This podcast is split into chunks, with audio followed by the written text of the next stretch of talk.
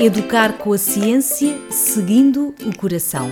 Montessori é o primeiro e único podcast jornalístico em Portugal sobre Montessori. Eu sou a Mara Alves e vou contar-lhe tudo, mas tudo sobre Montessori.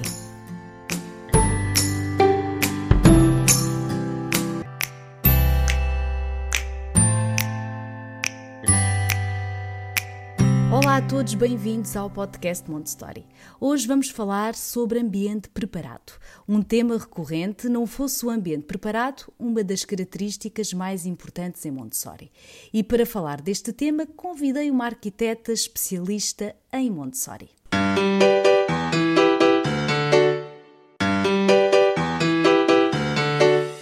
Audrey Milani é a minha especialista convidada de hoje, arquiteta e estudiosa em Montessori. Quando era pequena, queria ser professora de crianças pequenas. Mais tarde, foi pela arquitetura que se apaixonou. Em 2013, a quando da sua formação, descobriu o método Montessori e foi, digamos, amor à primeira vista. E quando engravidou, em 2017, reforçou os seus estudos. Diz sentir que a sua missão é difundir o ambiente preparado por unir duas das suas paixões, a arquitetura e a educação. Olá, Audrey. Oi, Mara, obrigada. Eu queria começar agradecendo e dizendo que eu estou muito feliz, estou muito honrada com esse convite. Muito obrigada mesmo. Também quero começar já pedindo desculpas caso eu diga alguma palavra que tenha significado diferente por aí. Você fica à vontade para me corrigir, tá? E eu, e eu a pedir é... desculpas por, por, por me enganar no seu nome. Audrey. Audrey. Não, eu estou super acostumada, então fica à vontade, está em casa. Relacionar arquitetura e Montessori de facto faz todo o sentido. Ambientes simples, salas amplas e com luz, talvez seja uma perspectiva dentro de Montessori ainda pouco explorada, mas com lógica. A minha pergunta é como é que a Audrey chegou a esta relação arquitetura e Montessori? É, então, como você disse no começo da apresentação, quando eu era criança eu amava brincar de escolinha com meus primos menores. Então, talvez por isso que eu pensava que poderia ser uma boa professora para crianças pequenas. Em algum determinado momento da vida, esses planos mudaram e eu descobri a arquitetura, que virou uma grande paixão também. Então, assim, eu, eu, segui apaixonada pela arquitetura, mas a educação e os direitos das crianças continuavam sempre sendo uma pauta de interesse para mim sempre que eu via algum projeto para criança, eu me interessava, entende? O meu olhar passou a se direcionar para os espaços, tanto nas casas como nas cidades para as crianças. Então, ainda na faculdade, eu comecei a perceber a semelhança entre a arquitetura tradicional, pelo menos a brasileira, das escolas e a arquitetura carcerária, né? E eu fiquei bastante incomodada com isso, né? Como que espaços destinados à educação de crianças pode se parecer com espaços destinados aos prisioneiros, né? Achava um absurdo. E, e aí, quando ainda na faculdade tive a oportunidade de fazer um projeto do zero, de uma escola, ainda que eu, que eu soubesse que ele não fosse ser projetado e que ele não fosse ser construído, na verdade, né?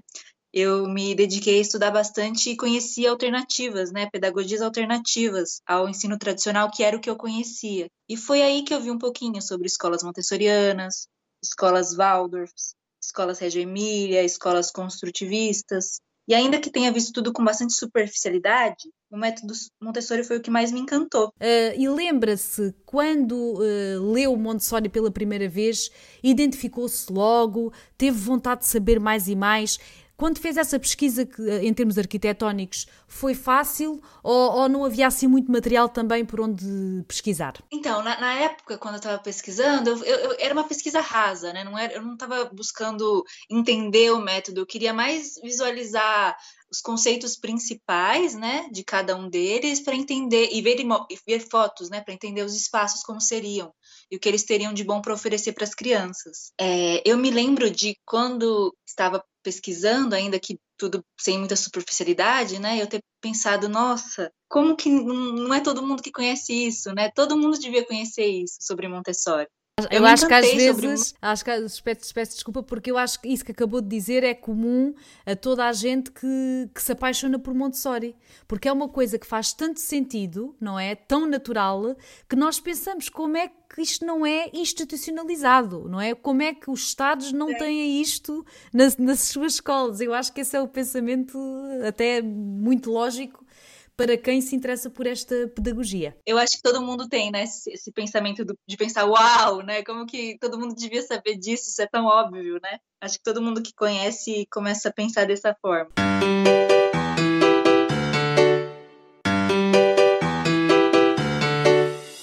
Ter um ambiente preparado em casa pode ser mais simples do que se pensa.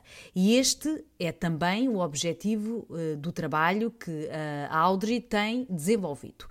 Ou seja, desmistificar que o, que o método montessoriano é caro. Como é que me explica isto? Porque eu acho que a maioria das pessoas tem esta ideia, não é? Nós, quando falamos em Montessori, às vezes o que a pessoa diz, ai, mas isso é tão caro, isso é para gente rica. Acho que normalmente dizem isso, mas isso dará tema para outro podcast, não vamos nos estender a falar nesse aspecto. Mas é importante aqui, uh, uh, porque de facto é isto, não é? Às vezes que salta à vista. Para si, acha que é possível fazer Montessori gastando pouco dinheiro ou não? Eu tenho certeza que sim, e, e tenho e, e, cada vez mais penso que Montessori precisa de menos dinheiro, entende? A gente que complica tudo. É, quando quatro anos depois de eu conhecer Montessori nesse trabalho da faculdade, eu engravidei e comecei a planejar o quarto da minha filha, né? Eu acho que todo mundo que vai fazer Montessori em casa começa pelo quarto da criança, né? E depois você acaba descobrindo que só o quarto não funciona, que se você não, você tem que preparar a casa inteira, né? E eu vivo falando sobre os lares preparados, né? Mas o quarto é o que normalmente traz as pessoas para Montessori em casa. E comecei a ver preços de cama casinha, né? Porque eu não sei se é em Portugal, mas aqui no Brasil, todo mundo que faz cama casinha diz que é, chama ela de cama montessoriana. Sem dúvida. Eh, essa é uma das minhas grandes lutas neste momento, porque eu também fui vítima da cama casinha. Eu já tive uma cama casinha. Vivíamos em Inglaterra, comprei uma, casinha, uma cama casinha lá, por acaso até não, não muito cara, e eu posso confessar que eu, não, eu descobri esse facto há pouco tempo. Eu já não tenho a cama casinha. Mas nessa altura é. eu também fui acho... enganada, vá, digamos assim. E depois há aqui outra coisa que não nos podemos esquecer. A cama casinha de facto é bonita. Nós, como pais, gostamos é. da cama casinha. Mas, mas o que é importante aqui dizer é que o quarto é para os nossos filhos, não é para nós. E Montessori é isso, é, é, não é para o adulto, é para a criança. E às vezes, é, é, quando eu vejo os anúncios da cama casinha, que lhe posso dizer que aqui em Portugal pode custar 400, 600 euros, é muito dinheiro. E quando lá está, cama Montessori não é, não é. Pode ser outra coisa qualquer. Vocês podem adorar e pôr nos vossos quartos, mas não é Montessori. É só isso que, que é importante aqui dizer. Peço desculpa, pode continuar. Não é, mas é exatamente isso que eu penso. Eu, eu quase que diariamente respondo essa pergunta no, no Instagram. O pessoal fala: ah, eu não tenho dinheiro para comprar cama casinha. Como que eu posso fazer? Aí eu, aí eu delicadamente explico que a cama casinha é muito fofa, eu adoro, eu não sou contra, acho lindo, mas ela não é necessária. A ideia é que a criança tenha autonomia para subir e descer da cama, e muitas vezes um colchão é suficiente, né? Então, esse é um trabalho que eu também é, que eu também estou tentando desenvolver, de tentar colocar na cabeça das pessoas que quanto mais simples, melhor, sabe? A gente que complica, a criança precisa de pouco, né? Mas às vezes aqui a barreira pode ser eh, da parte dos pais que, que dizem assim, mas eu não vou pôr o meu filho a dormir no chão não é? Parece que estamos, uh, parece que isso não é positivo, não é? Eu não, não sei explicar bem aqui, mas sente-se um bocadinho isso, não é? Essa reserva de pôr o filho no chão, quando de facto é o melhor. Eu tenho o meu filho a dormir no chão desde os seis meses, ele tem 24 meses e foi o melhor. Ele acorda de manhã e vai brincar eu não preciso da mãe nem do pai para descer da cama nem para subir. É o melhor. E se ainda estiverem na altura da amamentação, não há melhor, porque de facto estamos ali deitados, amamentamos o bebê e voltamos é, a. É maravilhoso. Adoro. É, não tem, não, não tem benefícios. Eu só digo que, assim, às vezes aqui no Brasil a gente tem alguns animais que peçonhentos, e também aí em Portugal deve ter áreas mais frias, né? Então, sim, sim. talvez por conta disso, talvez seja ideal ter uma proteção embaixo do colchão e colocar a cama um pouquinho mais alta. Mas são casos muito específicos, né? Na maioria dos casos. Sim, e às vezes. O colchão não é sim, e, e, às vezes um, um, basta pôr um estrado, por exemplo, já, já vai ajudar bastante. Pois é. Portanto, resolve, resolve. E quando começou o seu trabalho aqui na produção dos ambientes Montessori, em casa de famílias, não é? Uh, como é que é fazer este trabalho, não é? Porque isto também é a primeira vez que estou aqui a falar com uma arquiteta que trabalha em ambientes Montessori. Isto é muito, muito importante e muito inspirador tenho a certeza para os pais que nos estão a ouvir e para pesquisadores e, e professores, porque de facto este detalhe de termos aqui um, uma arquiteta é muito interessante e muito importante, porque talvez nós nunca tínhamos, nunca tínhamos pensado que o ambiente Montessori é um ambiente muito particular dentro da pedagogia e que os arquitetos de hoje podem dar um contributo imenso para que esse ambiente seja realizado. E se for nas nossas casas, melhor, não é? Como é que este seu trabalho se estrutura? Uh, para quem nos está a ouvir, como é que trabalha, digamos assim? Então, na verdade, eu tenho, eu faço projetos destinados a ambientes infantis, é o meu foco, mas a maioria das postagens que eu faço no Instagram são das próprias famílias. Eles mesmos veem as inspirações e fazem por eles mesmos. O meu objetivo, na verdade, com o ambiente preparado, é esse, é empoderar as famílias a fazerem por elas mesmas.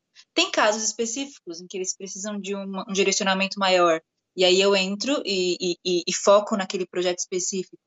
Mas na página eu posto diariamente ambientes que são feitos pelas próprias mães. E eu fico muito emocionada com isso, porque é, são mães inspirando mães, sabe? Essa que eu acho que é a verdadeira missão do Ambiente Preparado, sabe? Difundir Montessori para que a gente saiba que somos todas capazes de fazer por nós mesmos. E, exatamente, até porque Montessori, ainda há pouco gravei um podcast sobre isso, que é Montessori é o que quiser que seja. Obviamente tem que seguir as diretrizes do método, não é? Mas cada casa, cada família tem as suas regras, tem a sua cultura e Montessori é isso, é agarrar nisso tudo e fazer Montessori com isso, não é? Por isso é que cada ambiente e é diferente, não é? Certamente já fez uh, dezenas e dezenas de ambientes e todos eles são diferentes, não é? Porque uh, as pessoas gostam de coisas diferentes e porque essa casa uh, vive um ambiente de uma cultura diferente. E isso tem muito a ver também com aquilo que vão escolher, não é? Com, com coisas que, que, a família está acostumada, por exemplo, é, um banheiro preparado para crianças. Normalmente tem um pinico, ou eu não sei como chama em Portugal, né? Aquele assento Igual. menorzinho. Igual, sim. Ou, igual, ou um assento redutor no próprio, no próprio, é, no próprio vaso sanitário. Mas tem infinitas variedades de coisas feitas, de, de, banheiros feitos assim, sabe? E eu acho isso muito lindo, ver, ver esse tipo de, de característica específica de cada família. Eu, eu, eu, fico muito. Eu aprendo muito com as famílias que, que, eu, que eu conheço diariamente aqui na, na página do, do Mente Preparado. E diga-me uma coisa: o que é que procuram na mais para quartos, casas de banho, salas, cozinha? Procura na mais para quê e menos para quê? Se é que me faço entender. Bom, é, ultimamente, é, bom, normalmente a pessoa vem buscando o quarto, né? Sem dúvida. Mas o ambiente que tem feito mais sucesso, assim, que, que eu tenho recebido mais dúvidas, é sobre um cantinho que eu chamo de cantinho da água. Eu não, não pensei num nome melhor para dizer, mas é um espaço onde a criança tem autonomia de se servir da própria água.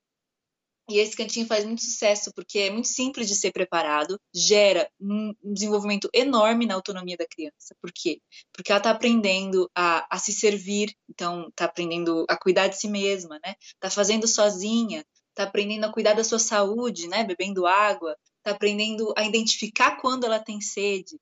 Então, e, e ela aí ela derruba a água no chão, a gente ajuda a criança a limpar a água que ela derrubou. Então, é, é um ambiente que tem muitos aprendizados e é super simples de preparar. Então é um dos que mais fazem sucesso que eu tenho visto por aí. Uh, quando, tá essa, quando as famílias a procuram uh, para ajudar a preparar um ambiente lá em casa, o um ambiente preparado em Montessori, normalmente aproveita uh, o que as pessoas têm em casa ou quando têm que comprar alguma coisa, como é que como é que é esta dinâmica? Digamos assim, é materiais mais baratos, depende da família, como é que tenta gerir isto? Eu sempre tento aproveitar o máximo que tem em casa. Por isso que eu acho tão importante preparar a casa inteira, porque cada ambiente tem já muitas coisas que podem ajudar a criança e, e o que a gente precisa é mais desse olhar direcionado para ela, né? Então, tento aproveitar sempre ao máximo e sempre que, que dou uma consultoria é, sobre isso, incentivo que, que os pais aproveitem ao máximo, porque também ensina a criança a, a aproveitar o que já tem, esse é, diminui o conceito de consumismo, né, necessidade de comprar, também acho que isso é uma coisa importante de se ensinar às crianças.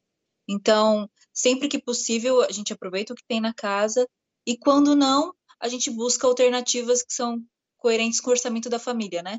E com o espaço que a família tem. Claro, porque, porque o espaço também é, claro, é, é se muito... tiver que fazer alguma coisa sobre medida, né, por ter um espaço menor. Então, mas cada caso é um caso. Normalmente, aproveitar ao máximo e gastar o menos. O que é que é mais desafiante? Um apartamento ou uma casa térrea que tenha jardim? Deve ser mais fácil, não é?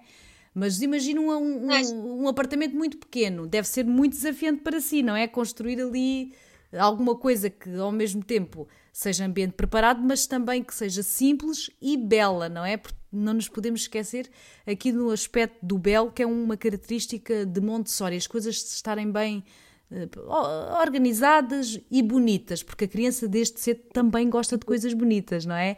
Como é que é esta sua gestão em termos de criatividade? Quando tem, já se deparou alguma vez com algum caso que o espaço era muito pequenino ou que, que, que, que lhe criou algumas dificuldades? Quando os espaços são muito pequenos, eu já passei por isso na minha casa antiga, no meu apartamento antigo, né? Ele era muito pequeno eu indico que a família tenha uma escadinha ou aquelas torres de aprendizagem, eu não sei se se chama assim aí também. Sim, sim, igual. Aquelas torres. De...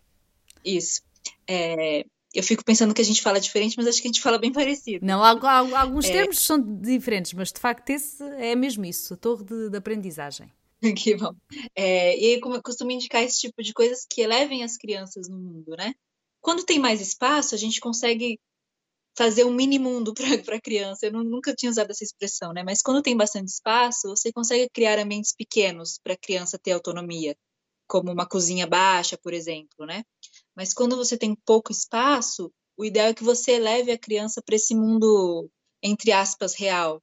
Então, tem pouco espaço, tem um, uma escadinha que leve a criança até a pia da cozinha, uma escadinha que leve a criança até a pia do banheiro. Então, a pia já está lá, né? Não vai ocupar mais espaço da, do ambiente, só vai estar tá ajudando a criança a chegar até ele. Então, para ambientes pequenos, eles são mais desafiadores. Normalmente eu indico que se leve a criança para o mundo que já existe. O mundo do adulto, digamos assim, até porque as casas estão sempre é. preparadas, é. obviamente, para, para, o adulto. Mas às vezes nós esquecemos que a nossa criança não é nossa inclina, não é? A criança também vive lá, não é? é. Porque se ela for inclina, por quanto tempo? 30 anos, né? Ela é uma visita eterna. A gente tem que saber que a criança é moradora do espaço também, né? Acho que essa que é uma cultura que a gente tem que mudar nas famílias, que a criança não é visita da casa, ela faz parte da casa. E às vezes também é tal situação. Eu lembro-me sempre disto com a mesa do centro da, da sala, não é? Já não tenho, não tenho mesa de centro, obviamente.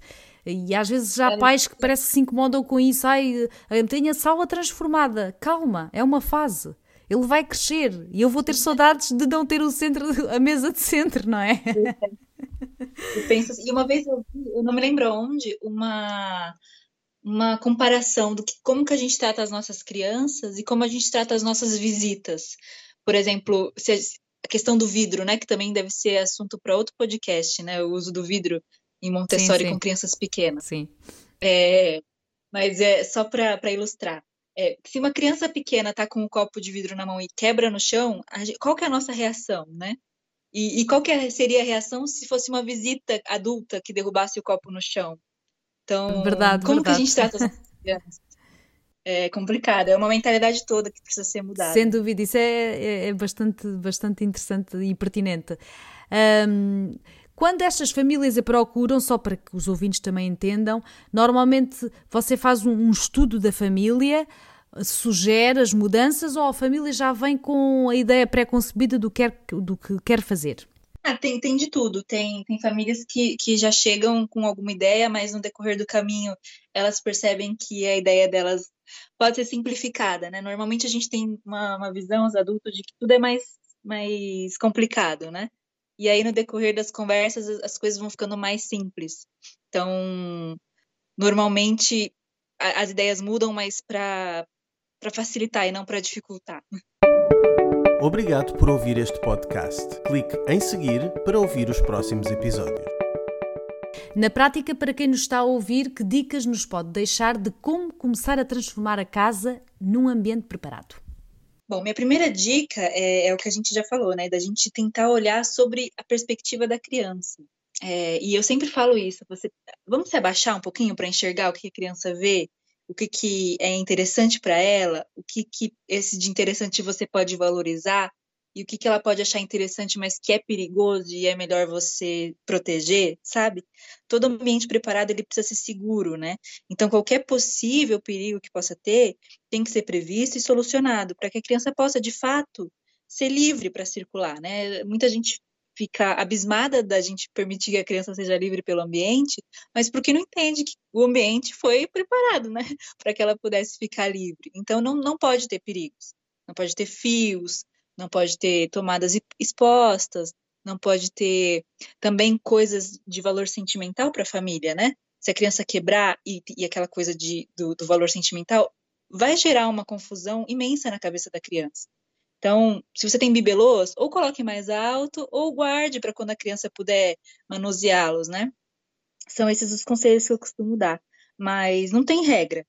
É, tudo tem que ser baseado na, na, observação de cada criança. Então, o que, que qual é o interesse da criança, qual é a fase de desenvolvimento da criança, o que, que ela precisa, o que, que ela gosta. E aí, alinhando todos essas, essas, esses parâmetros, né, a gente chega num ponto, num ponto de, de do que é ideal para aquela determinada criança. Isso. E cada uma ser única, eu acho muito lindo. Sem dúvida, e, e, mais uma vez aqui digo que Montessori é observar a vossa criança, seguir a criança e respeitar a forma como ela é. E só assim é possível chegar também a este ambiente preparado, porque Cada criança é única, cada criança tem eh, gostos diferentes e, cada criança está em fases de desenvolvimento diferente.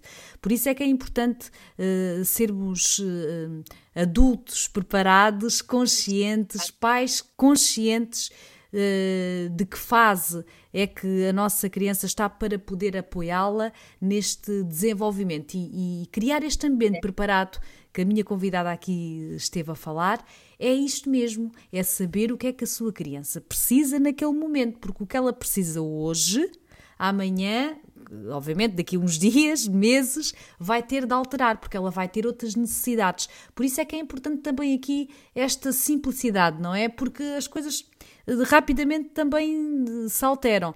Eu lembro-me que até ontem, o meu filho usava a torre de aprendizagem, hoje já não está a usar a torre de aprendizagem, já usa apenas um, um género de escadote, não é? O de duas, apenas com duas escadinhas, não é? Porque já não, não precisa daquela proteção toda. Uh, e isso temos que estar sempre abertos à mudança, não é? E a observar, não é? Que é mesmo assim. Não sei se tem mais alguma coisa para dizer aos nossos ouvintes. O que é que gostaria de dizer mais? Não, eu queria dizer que eu concordo plenamente com o que você disse, que Montessori é observação, que não existe ambiente preparado se a gente, se os adultos não estiverem preparados em volta. Então, desmistificar que ter um ambiente Montessori é deixar a criança sozinha, né?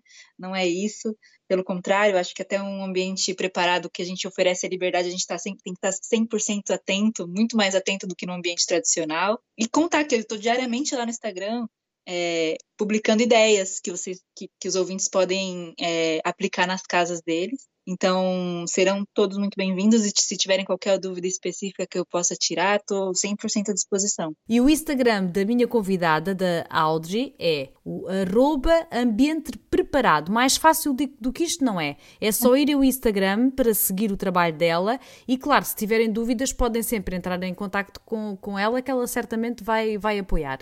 Portanto, não se esqueçam, ambiente, arroba ambiente preparado. Se por um lado quiserem o site, também basta irem a ambientepreparado.com.br e lá estará tudo. Minha querida, muito obrigada pelo seu tempo, pela, pela sua partilha aqui no nosso podcast. Foi muito, muito importante e espero tê-la aqui mais vezes para falar sobre a arquitetura e o ambiente em Montessori. Muito obrigada. Ah, é só me chamar que vem, é sempre uma honra. Obrigadão, de verdade. Eu espero ter é, conseguido contribuir um pouquinho sobre esse assunto que eu amo tanto falar. Obrigada mesmo. Obrigada eu e até à próxima. Para saber sobre este tema e outros temas dentro de Montessori, basta ir a montessori.pt. Adeus e até para a semana.